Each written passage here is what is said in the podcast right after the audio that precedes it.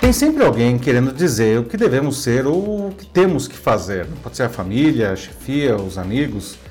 As redes sociais pioraram ainda mais esse problema, pois estamos continuamente sob escrutínio de todos. Né?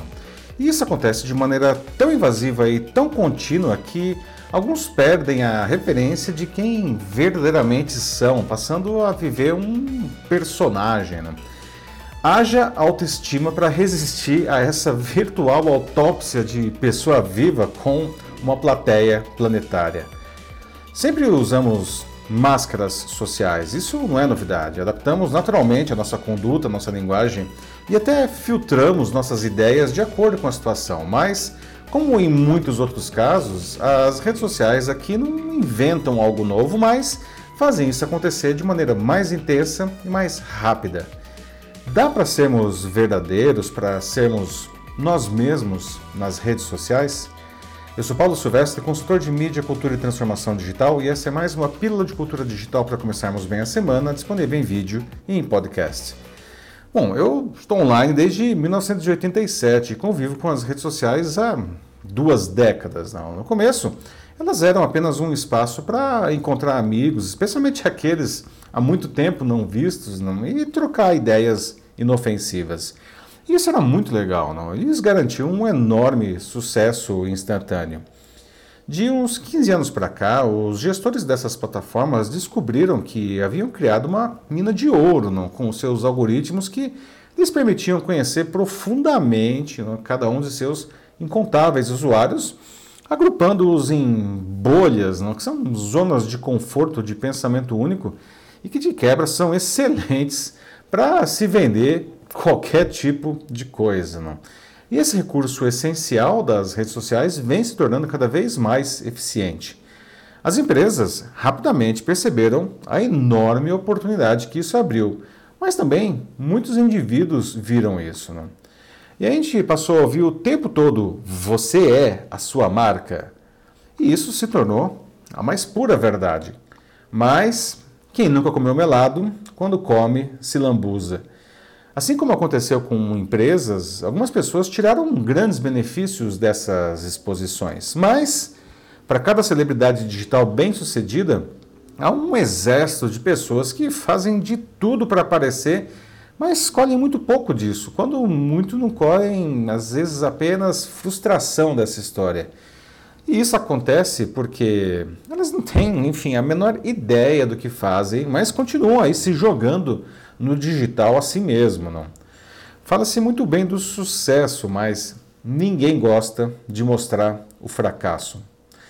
Em junho de 2014, o cientista de dados do Facebook, Adam Kramer, e outros dois colegas publicaram um controverso estudo na prestigiada revista científica Proceedings of the National Academy of Sciences, Batizado de contágio emocional em grande escala por meio de redes sociais, o experimento comprovou que usuários dessas plataformas ficam mais alegres se expostos apenas a publicações positivas nelas, mas também podem ficar deprimidos se veem muitas coisas tristes lá. Assim, as pessoas naturalmente preferem se associar nas redes àqueles que lhes fazem bem, não? que, enfim, que as inspiram de alguma maneira. E isso reforçou a preocupação de muita gente de mostrar apenas o seu lado bom nas redes e assim atrair seguidores e potenciais clientes, ou quem sabe, não, alguns amigos. A princípio, não haveria nada de errado com isso, desde que a coisa não fugisse do controle, como fugiu. A história de mentir no currículo ganhou uma nova dimensão no meio digital. Qualquer acontecimento precisa ser maquiado e maximizado para depois ser anunciado. Né?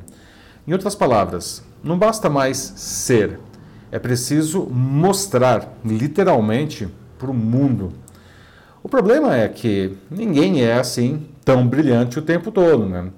Muitas celebridades e grandes profissionais também têm o seu lado sombrio, o seu lado feio, que não precisa ser visto. Mas, como as pessoas estão aí com as suas entranhas à mostra nas redes sociais, isso lhes exige cada vez mais energia. Muito antes do surgimento do meio digital, no dia 1 de setembro de 1994, em uma conversa que antecedeu uma entrevista com o jornalista Carlos Monforte, O embaixador Rubens Recupero, que então era ministro da Fazenda, disse, abre aspas, eu não tenho escrúpulos. O que é bom, a gente fatura. O que é ruim, a gente esconde. Fecha aspas. Bom, a fala vazou e acabou causando a renúncia do ministro. Não? De volta à nossa realidade digital, vivemos continuamente o risco de sermos expostos. Não? Aliás, exposed se tornou uma palavra comum nas redes sociais no ano passado, referindo-se a pessoas que são pesadamente expostas nessas plataformas por supostos crimes ou comportamentos reprováveis no passado, não? antes de passarem por qualquer julgamento.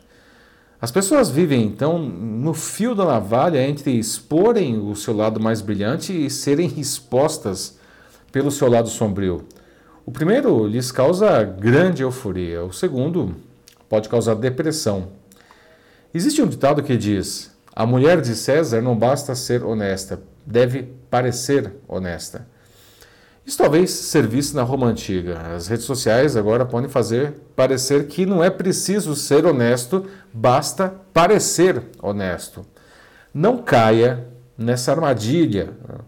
A verdade é sempre o melhor caminho no fim da história. Como consultor, já me perguntaram se o melhor seria não se posicionar nas redes sociais sobre qualquer assunto polêmico. E em tempos de intolerância, isso pode ser mesmo um problema. Não?